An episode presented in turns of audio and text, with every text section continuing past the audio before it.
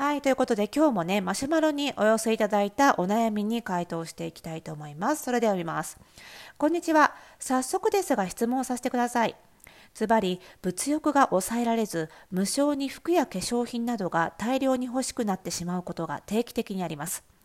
こういうものが欲しい、これが足りないから欲しいではなく、何か良いものを買いたい、見つけたい、今までと違う格好がしたいという気持ちで血眼になってネットショップを見ています。ですが、こういう時に買ったものは、ネットで見ている時は気に入っているのに、届いたらそこまでテンションも上がらず、直接見たら買わなかっただろうなと思ったり、後々活躍しないものが多い気がします。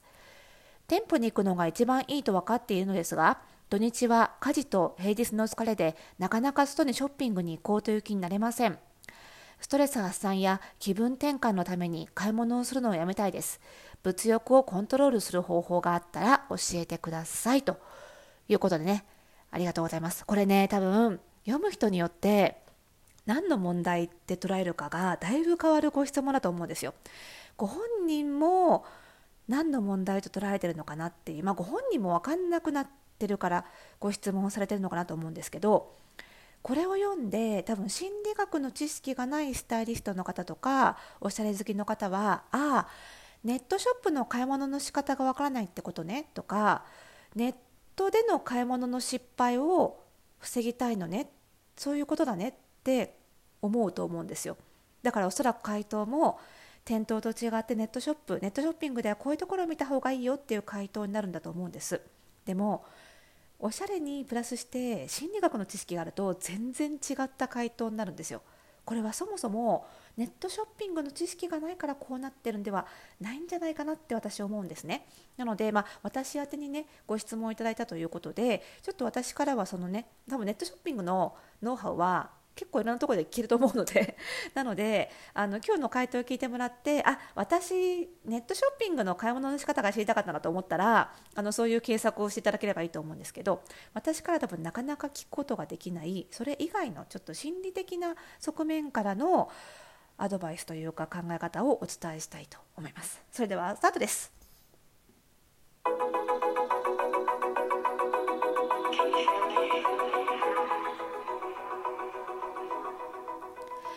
はい、ということで始まりましたおしゃれの呪う歌トクラジオ本日で478回目の配信でございます。この番組ではあなたに巻きつくファッションへの思い込みイコールおしゃれの呪いをバサバサと解いていきます。服装心理学をベースにおしゃれをもっと楽しみ、自分を変えるコツをお届けしています。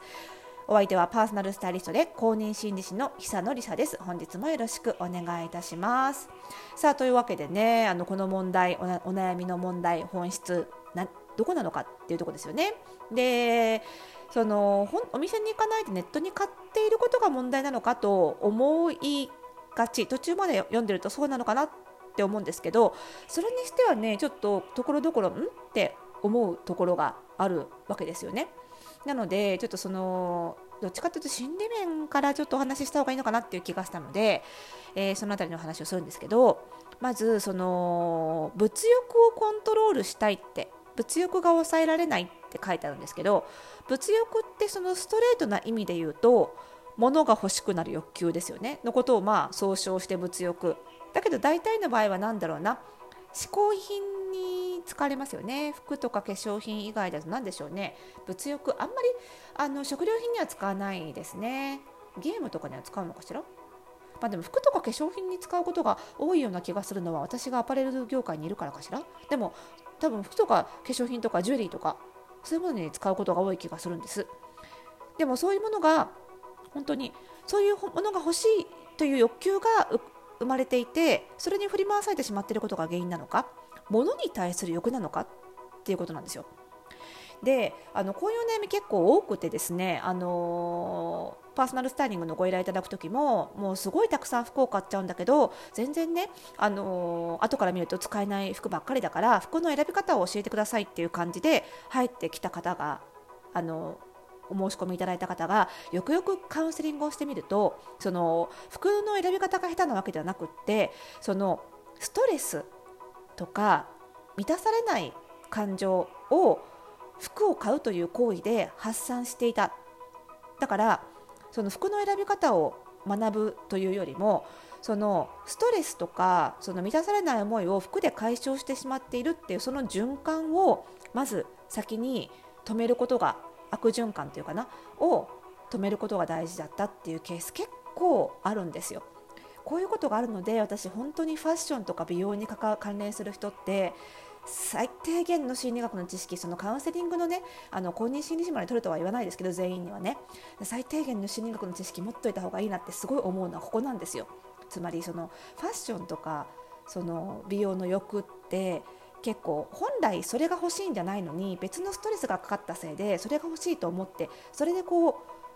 代償というかなそれでこう補おうとしちゃうみたいなそういうことが起こりやすいんですよね。なのでこの質問者さんもそういう傾向があるんじゃないかななんて思ってね。あのー、ほら店舗に行くのが一番いいって分かってるけど土日は家事と平日の疲れで外に出れないんでしょ。本来おしゃれが好きなのであればショッピングに行くって楽しいことであるはずなのにその楽しいことも日頃の疲れでいけないっていうのはそもそも結構ストレスが溜まっていたり身体的に疲れてる状態、まあ、心身ともに疲れてる状態なわけですよね。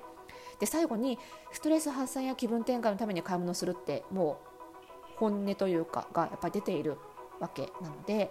つまりその物欲は本当に物が欲しいわけじゃなくってやっぱりストレス発散気分転換なわけですよ。だからまあなぜそれが起こっているかというと何かストレスが発生した時に考えられるメカニズムとしてはストレスが発生した時にネットショッピングがない時代であれば手っ取り早く服を買うことができなかったのでその手っ取り早いストレス解消法気分転換法としてネショッピングを選ぶことができなかったんだけど今は手元にスマホという非常に便利な機械が出てしまったせいで最低限のエネルギーでその疲れて横になったままでもポチポチと指と目を動かすだけでショッピングができてしまうからそこにストレス発散の、まあ、ストレスの上げ口を求めてしまったっていうことだと思うんですよね。そういうそのその衝動買いというか爆買いというかが起こってしまっているその自分の心の中のそのメカニズムを知った方が根本的解決になるんじゃないかなと思うんです。なのでこれはちょっと心理カウンセリングのこれまたあの手順なんですがちょっとご自身でねできるところまでやってみていただければと思うんですけれどもまずその何か物をたくさん買ってしまったと大量に買ってしまったっていう行動が起こる前と起こった後をしっかり自分なりに何かに書き出すなどしてちょっと分析してみていただきたい振り返っていただきたいなって思うんですよね。まずそのな過去何回か大量に物を買ってしまった経験があるんだと思うのでその前に何が起こっていたのか自分にどういう状況だったのか例えば身体的な疲れであればあのね家事がどれくらい溜まっていたかとか睡眠時間はどうだったかとかあとは、えーと、心の疲れであれば何かストレスがかかる状況がなかったのか。特別にその日の前にその前にかかってなくても蓄積されているものっていうのはあるわけなのでそういうことも考えて書いていく。どういう状況でそれが物欲が爆発したのか。そしてその物欲が爆発した後にどんな気分になったかですね。どういう状況状態に自分はなったか。であのおそらくその爆買いをした直後というのは何らかの、まあ、カタルシスだったり解放感だったり気持ちよさだったりっていうのが起こってるんじゃないかなと思うんですよ。でその結果あのちょっと疲れが取れた気がしてまた家事ができるようになったとか何かそういう行動面でもいいことがあったかもしれない。まあ、つまりその爆買いをすることによってそのお買い物自体は須町さんおっしゃってる通り失敗に終わってるかもしれないけれどもその服が届く以前にね以前に買ったことによって何らかの短期的ではあるけど自分に対するメリットが起こってるはずなんですよ。で自分にとってあの爆買いしちゃう物欲を発散させちゃうっていうのは質問者さんにとって困った状況ではあるにもかかわらずやめられないっていうのはその困った行動がやめられないっていうのは困ってるんだけど実はその裏に自分にとってメリットも多分あるはずなんですよ。それがここに書いてある通り、まあ、端的に言えばストレス発散気分転換なんでしょうけど具体的にどれぐらいのストレスがどんな感じで発散できるのか、ね、あとはそのストレス発散が家から出なくてもスマホ1個で済むっていうメリットもありますよね。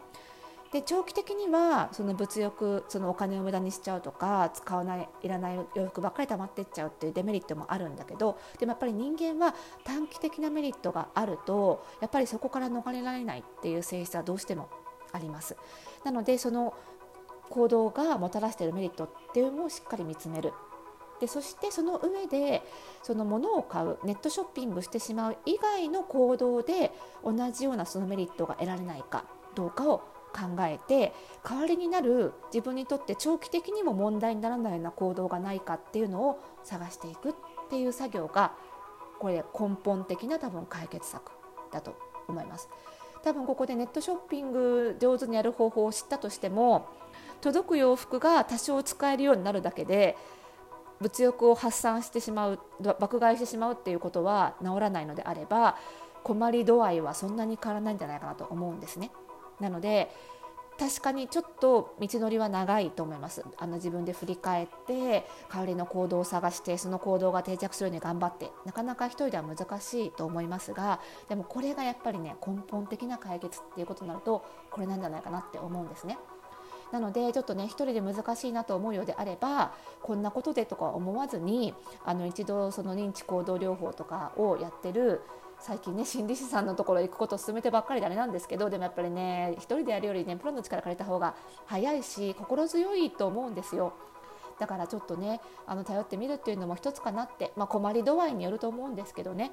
あの思いますよ。なのであの、ね、私もあのこういった類のカウンセリングは、まあ、得意分野というか長年やっている分野なのであの私頼ってくださってもいいですしそれ以外でねあのもっと頼りやすい方が探せそうであればねあの臨床心理士さんか公認心理師さんでも構いませんからあのちょっと探してみてまあ、もしね自分でできそうであれば今言ったことをやってみつつねちょっとプロの力を借りるというのも考えていただけるといいんじゃないかなというふうに思います参考にしてみてください。